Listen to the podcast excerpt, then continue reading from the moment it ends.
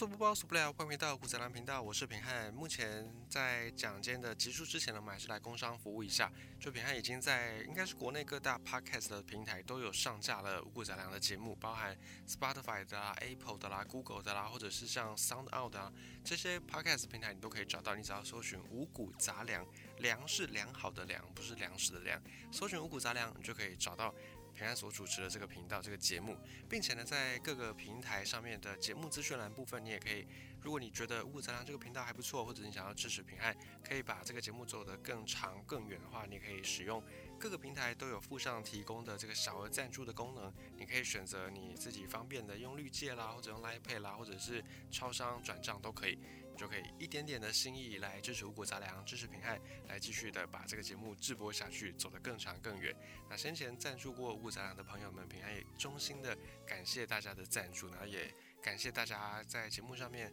给平汉的一些回馈。那或者是如果你有什么留言的话，你也可以透过各个 podcast 平台的那个留言的功能来留言，让平安来知道。在上一节我们有提到了苏秦张仪这个。两个同学们，然后后来这个苏秦他就提到了一个“使我有洛阳二顷良田，安能配六国相应”。我们也稍微提了一下苏秦他的生平，我们也稍微去剖析了苏秦这个人，他真的是非常的有志向，而且他的应该说野心嘛，就是他自己的目标并不在于种田而已。所以假设我们在上一节有提到，如果真的给他洛阳，二顷良田，不要说二顷了，可能三顷四顷都给他良田都给苏秦，他也不见得会去耕种，因为他的志就不在种田，不在耕田。所以后来这个苏秦跟张仪呢，他们两个人同学就纵横整个战国时代。那其中苏秦更是佩戴六国相印，在纵横进到苏秦出现的那个时候，已经是到了第三阶段，就是合纵跟连横这两派人马互相的在。争夺天下那个过程当中，等到苏秦身配六国相印，已经是进到了第三阶段了。到第三阶段，可以说是苏秦一个人的武林，一个人的江湖，就主要的主角就是苏秦一个人。那其他的纵横家呢，在此时已经沦为配角一般。我们先讲第三阶段，做最后合纵连横派的第三阶段，苏秦是以一己之力筹谋五国合纵，那利用了各国的那种心理，利用各国都想要。出一点点力气，却要获得很大收获的这个心理，然后最终呢，引诱齐国迈入了深渊，然后甚至帮助在北方更弱小一点的燕国打败了齐国。这可以说是整个合纵战略里面最大的一次战果，就是五国伐齐。并且在这其中，苏秦就好像是一根引线，穿针引线的引线一样，他引了燕、赵、秦、韩、魏五国共同伐齐，再加上后面南方的楚国一旁偷袭，所以最终总计是六国打了齐国，一度导致齐国灭亡。那在这个时候，就齐国被打到差点亡国，这个阶段呢是纵横两派的第三阶段。而在第三阶段时期，是以合纵派取得最大的战果，几乎是要把当时天下第一强国齐国给打没了。那齐国经过了这一战之后呢，算是国力大伤，而从此在西方的秦国趁势崛起。而秦国的崛起呢，可以说有一个人非常非常的关键，甚至非常著名的秦始皇的阿奏秦昭襄王，他一朝的军事行动，正是因为这个人而声名大噪，因为这个人而大放异彩，甚至秦国到后面一统天下的过程，都因为这个人而加速不少。在西元前二九三年，在伊阙这个地方，这号人物帮秦国摆平了韩国、魏国两国总计二十四万的大军，使得韩魏两国精锐尽失，并且从此呢再起不能，没有办法再有有生力量能够对秦国造成威胁。而过没几年，在西元二七九年，这一号人物他率领数万秦军打破了楚国首都，烧了楚国的王陵，就是烧了楚国他们过去。先王们的坟墓，并且占领楚国核心区域，甚至一度逼迫楚国必须要迁都。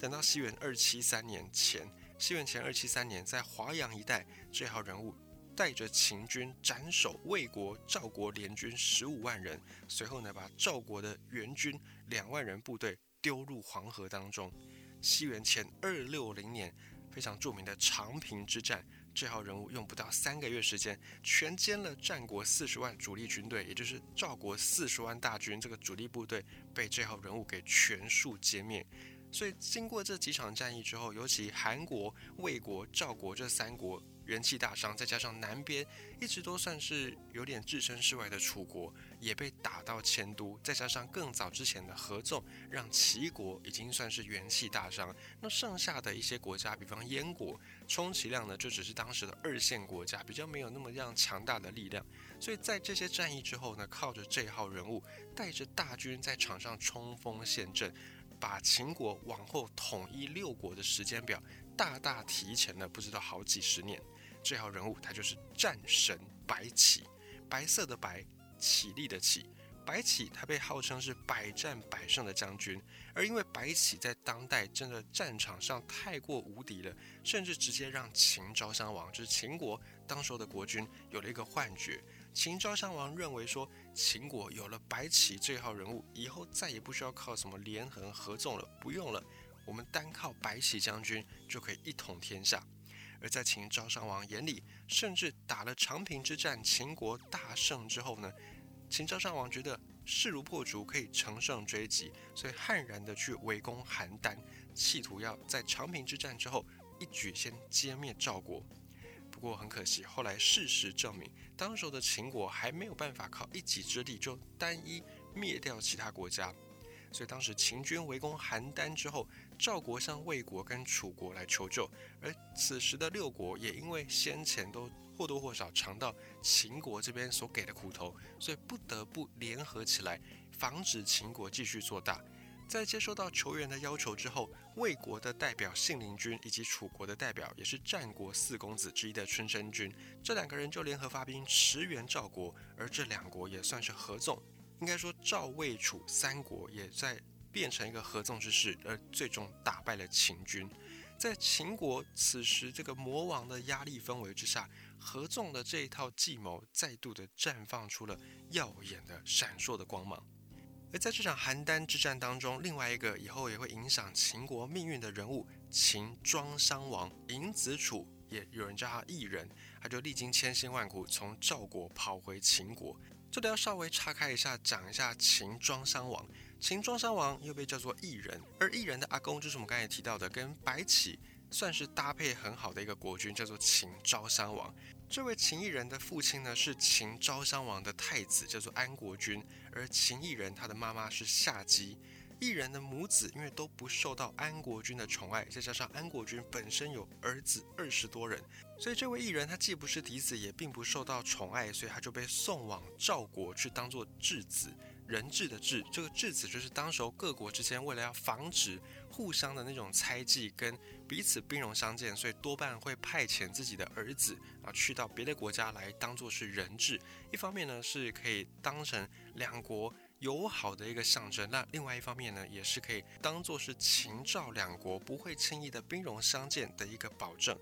但是秦国在长平之战之后，因为坑杀了赵国降卒，就是已经投降的赵国的军士，依然被秦国所杀，而这个人数据说有四十万人。所以从此之后，秦赵两国关系快速恶化，不时发生战争。当时候的异人呢，他在赵国境内也备受冷落，而且因为并不受到安国君的宠爱，所以异人在赵国的时候缺乏很多的日用品，生活困窘，十分的失意。后来秦人吕不韦，他曾经到赵国的首都邯郸经商，而碰巧遇到当时候失意的这位异人。那吕不韦认为说，这位异人他毕竟还是安国君的儿子，他毕竟身上有着秦国。贵族的血脉，他就像是一件奇货，他就像是一件还没有被市场所发现的璞玉。未来呢，这位艺人一定能够有他可以被利用的地方。所以当时候吕不韦他就说，艺人如奇货一般，可以囤积居奇。所以成语“奇货可居”的那个源头，那个典故就来自于这位吕不韦跟秦艺人。吕不韦当时认为说，只要我想办法把这个。异人送回秦国，未来继承王位，那我就可以因此而获利不计其数。所以吕不韦呢，也就跟异人相识，并且呢，有了一系列后来的发展。而异人的其中一位儿子，就是大名鼎鼎的秦始皇嬴政。也因为异人跟吕不韦先前有过这样的一段相识的关系，所以在很多的野史的记载上面都有传说嬴政其实是吕不韦的血肉，并不是异人的血脉。不过这个部分我们就没有在这边做多的考证，你只要知道也有这么样一说就可以了。甚至呢有一个戏剧叫做《大秦赋》，《大秦赋》它主要的故事内容开头也就是在从异人。他的一个生平开始讲起。如果你对秦国有兴趣的朋友，也不妨可以去看一下这部《大秦赋》，来了解一下秦国的历史。总之呢，后来在邯郸之战当中，这位异人秦庄襄王就返回了秦国。而在击退邯郸的秦国军队之后，魏国、楚国两国为了要巩固胜利的成果，又发起了好几次合纵，最终把秦国打到退回函谷关之内。虽然秦国这边也有一些老将试图要再把秦国的军事力量拓展到函谷关之外，但是呢，也都往往碰到了合纵而失败。所以合纵的国家并不在于多，而是在于合纵的国家能否同心协力，能否同出一气。所以从这里我们可以看到，在这一次合纵的国家跟以前比起来，虽然规模并不大，只有魏楚两国，但是呢。这两个国家因为比较能够齐心协力，因为他们都碰到了秦国军队的苦头，所以他们对秦国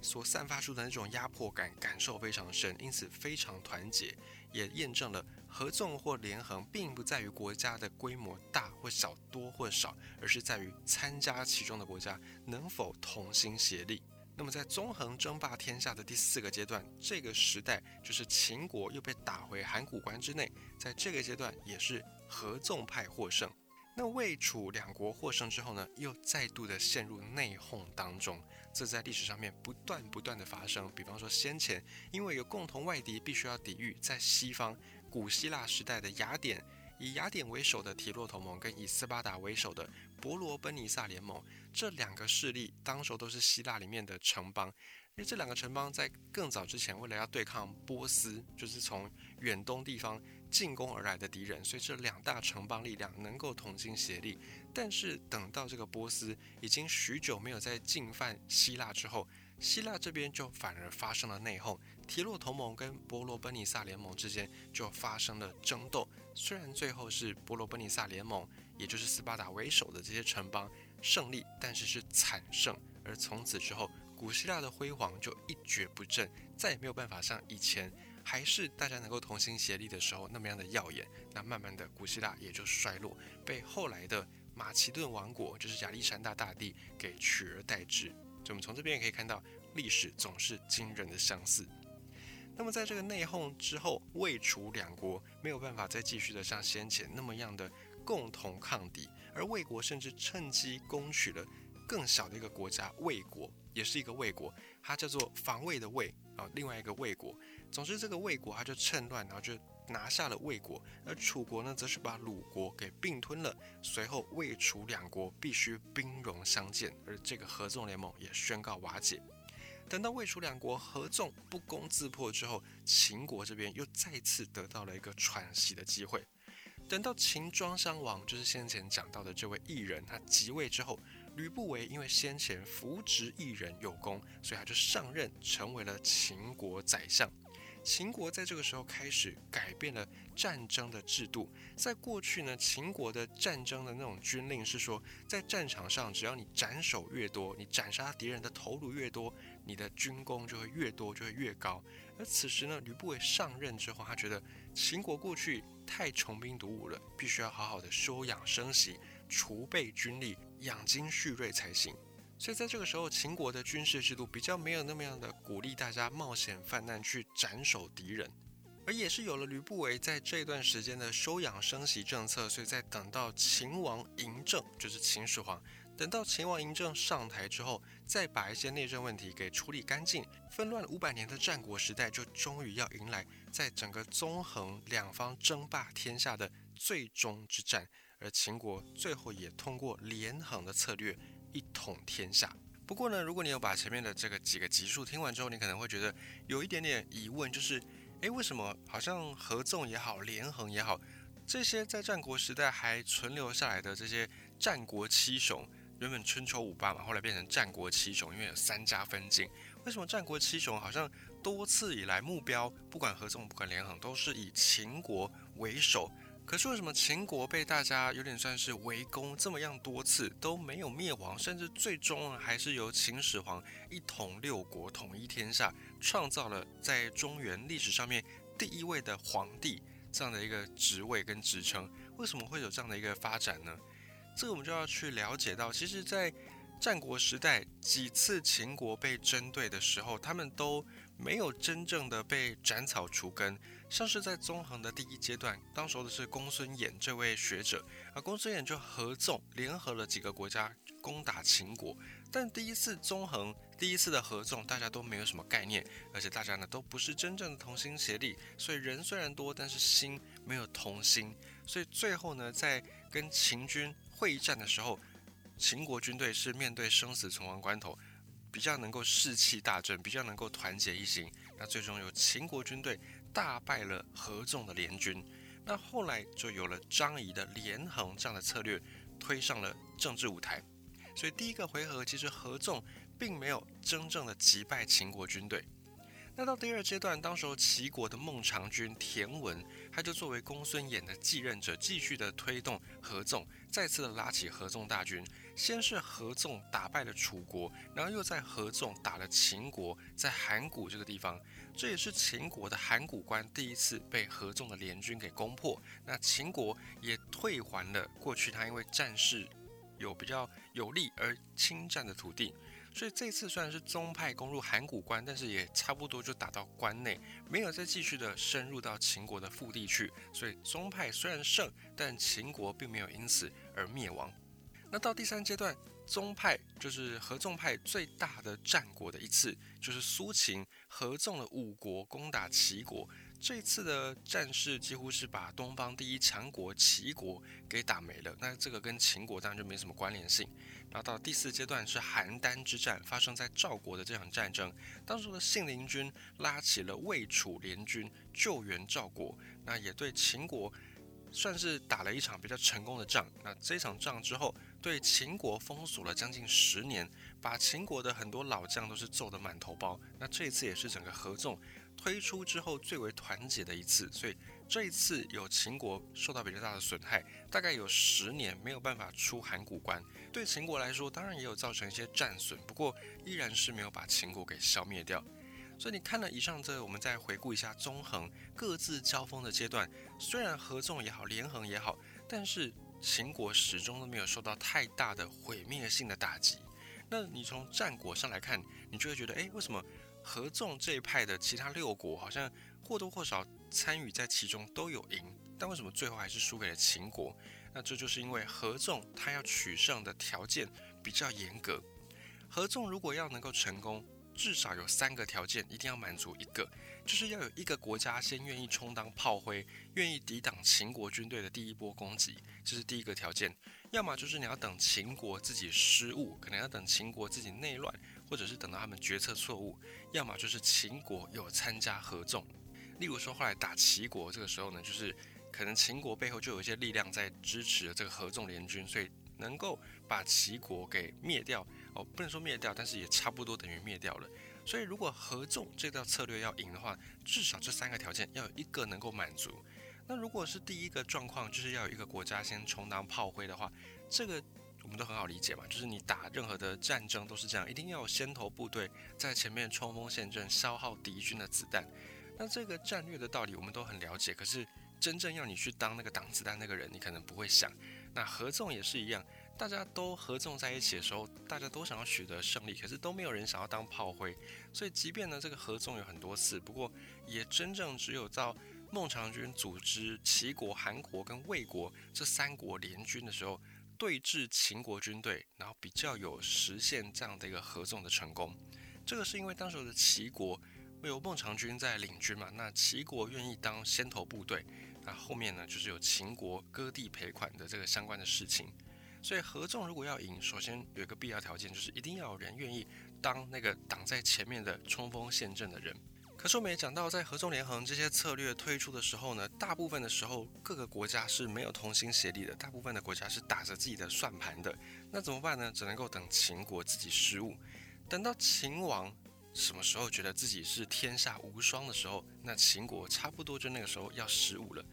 比方说第四次合纵，我们在先前有提到，在邯郸之战这场战役当中，秦国的君王当中是秦昭襄王，他就执意要灭了赵国，前面已经拿到很多的胜果，可是他还不满足，他说我们要趁势追杀，把赵国给一举歼灭。那旁边的大臣怎么劝都劝不听，那这个时候秦昭襄王可能也是因为以前的白起太厉害了。神挡杀神，佛挡杀佛，真的是万军从中取，上将首级犹如探囊取物。所以秦昭襄王就起了一种白起加上我秦昭襄王天下无敌的错觉。可是当时候就连白起本人百战百胜的白起，他自己都是建议秦昭襄王撤军，因为秦军经过前面这些大大小小的战事，已经疲惫了，不可久战。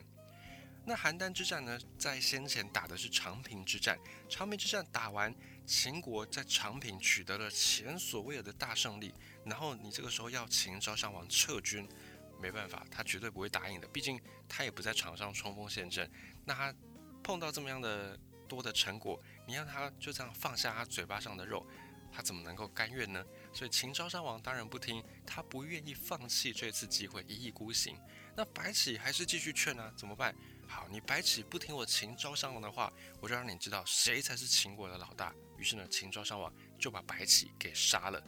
这个在兵法里面算是大忌，阵前斩将，这个是绝对会扰动军心的。而且你斩的还是百战百胜，在此前帮你协助获得许多战果的大将白起，你杀了这么样一个大将，以后还有谁敢为你卖命呢？所以在这一场战争之前，白起被杀之后，这场战役的失败几乎可以说是已经注定了。而秦国围攻邯郸好几年都没有打下半块砖头，这时候的魏国信陵君看到秦国军事疲劳不堪，抓准机会跟楚国合纵，一举就击溃了围困邯郸的秦国军队。那么再来就是秦国军队面对到非常黑暗的时刻，从西元前二五七年魏楚两国合纵败秦于邯郸，到西元前二四七年。这几年之间，信陵君他就不断的合纵五国反击秦国的军队，那这次的合纵策略对秦国压迫了大概有十年之久。这十年，秦国好几次想要出函谷关，但是都不可得。那秦军过去不是天下无敌吗？怎么连函谷关都出不去呢？这个也是因为。我们过去都觉得说长平之战，这个秦军大斩了赵军，哦，这么多人之后，应该算是可以为所欲为。但是秦国在打完这场长平之战之后，哪怕就是魏国、楚国这两国的合纵部队，秦国可能都没有办法能够歼灭，因为他的军事已经疲惫了嘛，啊，再加上一定有一些战争的损耗，这个是需要休养生息的。但是秦国没有，他没有进行休养生息，反而是继续乘胜追击。那么兵法里面就有讲到说，一而再，再而竭，三而衰。一次第一次打士气最高，那再来每一次打呢，状况就会越来越不好。那等到第三次的时候，或者在后面的战争的时候，这个军士兵的他们的士气也好，他们的军事战斗表现也好，就会不如从前。所以这个兵法里面都有讲到，但是秦国显然没有汲取这些教训，所以最后呢，是他连楚魏两国所联军的这个部队都没办法打赢。那秦国既然打不赢合纵，但是他可以参加合纵，所以这个时候秦国参与合纵，也就导致合纵策略能够成功的另外一个条件。像是第三次的合纵，当时秦昭襄王还在任内的时候，联军压境函谷关，而秦国就不得已在当时的国际舆论之下呢，把过去侵占魏国跟赵国的土地各自归还。那秦军也不想白吃这个亏啊！你让我们要把这个土地吐出来，那我们也还是要从别的地方再讨一些便宜。所以秦国打不过第三次的这个合纵，但是秦国可以加入合纵，打不过就加入，对不对？所以合纵联军从函谷关一撤走，没有想到齐国这时候在联军在前面还在冲锋陷阵的时候，趁着大家围攻秦国的时候，在背后大后方的齐国就把宋国给独吞了。那这时候，这个合纵联军，当然各个国家之间就有点不满啦，就想说，我们在前面杀敌陷阵，就你在后面，你没有出力就算了，你还背着大家把宋国给吞并了。所以这时候，赵国首先发难，出兵去攻打齐国，而秦国这时候见，哎，有见缝插针的机会，马上呢也开始主持这次的合纵，联合了燕国、魏国、赵国、韩国，组成了五国联军，往齐国一顿攻，那差点就让齐国灭国，就是我们在讲到的这个多国围攻齐国。所以你看，合纵连横，它并不是永远的，所以没有永远的敌人，也没有永远的朋友。我们从这一些战国史当中，我们或者也可以去把这样的哲学应用到我们的生活当中。没有人是永远的敌人，也没有人是永远的朋友。打不过，那你就加入，加入之后，或许你就打过，而且还可以拿到本来你没有预期到的好处。历史往往就是这么样的有趣。再来，我们也稍微分享一下秦国跟齐国。当时候战国可以算是分居东西两方的大国。为什么齐国被合纵打一次就快要亡国，而秦国被打了好多次都还依然挺立健在？这个就要从几个因素来说。因为秦国没有油水，你去看那个地形图，秦国当时所在的位置呢，基本上没有什么开发。你说汉朝不是有那个长安、洛阳吗？那个已经到汉朝了，经过前面至少几百年的铺陈。跟发展才有汉朝的长安、洛阳这么样的繁华。那么，尤其在六国统一之前的秦国，当时候出了函谷关，再往西域去的这个方向，基本上就是人烟稀少、人烟罕至，然后鸡不拉屎、鸟不生蛋的地方。所以，秦国你一来，你把它打没了，没有油水可捞，你花了这些兵力，花了这些战损不说，你还没有得到好处，所以不太有人想要真正的把秦国。打到歼灭，再来是你要去到秦国的路上，基本上路并不多，因为这边地势险恶，所以后来在三国时代，就是东汉末年的时候，那个三国时代不是有董卓占据了京城嘛？而当时各路联军要讨伐董卓，只能够从泗水关、虎牢关这个方面去打。你去看地形图，这边的地形其实是算是易守难攻的，就是很难真正大军完全涌入，因为这边有很多的山势山峻。所以秦国一来，它的地形相对的比较好；那一来是它没有什么太多的油水可以捞。